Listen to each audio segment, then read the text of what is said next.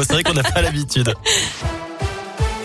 À la une, il tue une octogénaire et prend la fuite. Un motard est activement recherché depuis un accident hier soir à Clermont-Ferrand. Une dame de 81 ans a été renversée par une moto qui a grillé un feu rouge alors qu'elle traversait sur un passage piéton. La victime n'a pas survécu à ses blessures. D'après la montagne, une première moto avait réussi à éviter cette dame avant qu'une seconde ne la percute de plein fouet. Le pilote et son passager ne se sont pas arrêtés. Une moto a été retrouvée incendiée quelques minutes plus tard, mais on ignore encore s'il s'agit du deux roues mis en cause dans cet accident. Un appel à témoins lancé aussi après un choc ce matin à Châtel-Guyon, toujours dans le Puy-de-Dôme. Une femme de 36 ans a été renversée par une voiture alors qu'elle traversait l'avenue de l'Europe. Elle a été transportée à l'hôpital en urgence absolue. Son pronostic vital est engagé. Les policiers de Rion cherchent des témoignages. Dans l'un, cette fois-ci, un grave accident ce matin sur l'A42. Une voiture a percuté un poids lourd à hauteur de Dagneux dans le sens Lyon-Bourg. L'accident a fait quatre blessés dont un grave. L'autoroute a été entièrement fermée pour permettre l'intervention de l'hélicoptère du SAMU. Au chapitre judiciaire, un homme interpellé mercredi à Bourg-en-Bresse pour des soupçons de violence conjugale. Selon la police, la veille au soir, sa compagne s'était présentée au commissariat en pleurs avec des blessures au visage.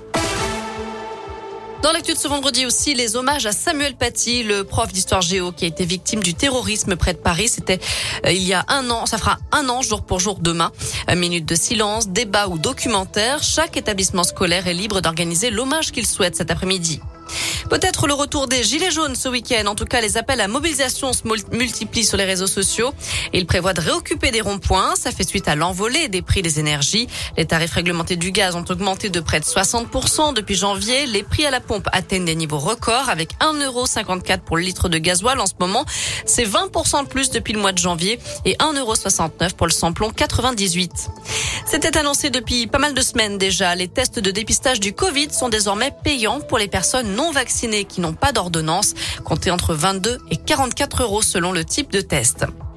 Allez, on jette un œil au calendrier sportif du week-end. En foot, retour de la Ligue 1. C'est la dixième journée. En ouverture ce soir, le PSG affronte Angers. Demain, Clermont recevra Lille à 17h et puis Lyon accueillera Monaco à 21h. Enfin, dimanche, Saint-Etienne jouera à Strasbourg à 15h. Un mot de rugby aussi puisque l'ASM affronte Montpellier demain à 17h. C'est dans le cadre de la septième journée de top 14. On termine avec une idée sortie pour ce week-end. Le coup d'envoi demain de la Vogue des Noix à Firmini dans la Loire et celle aussi du Puy-en-Velay sur la place du Breuil en Haute-Loire cette fois-ci. Voilà, vous savez tout pour l'essentiel de l'actu de ce vendredi. On jette un œil à la météo pour cet après-midi. Ça, c'est pas mal, hein, encore.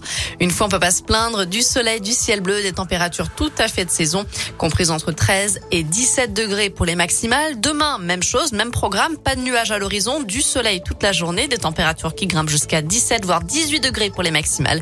Et ce sera le même programme à nouveau dimanche. Merci.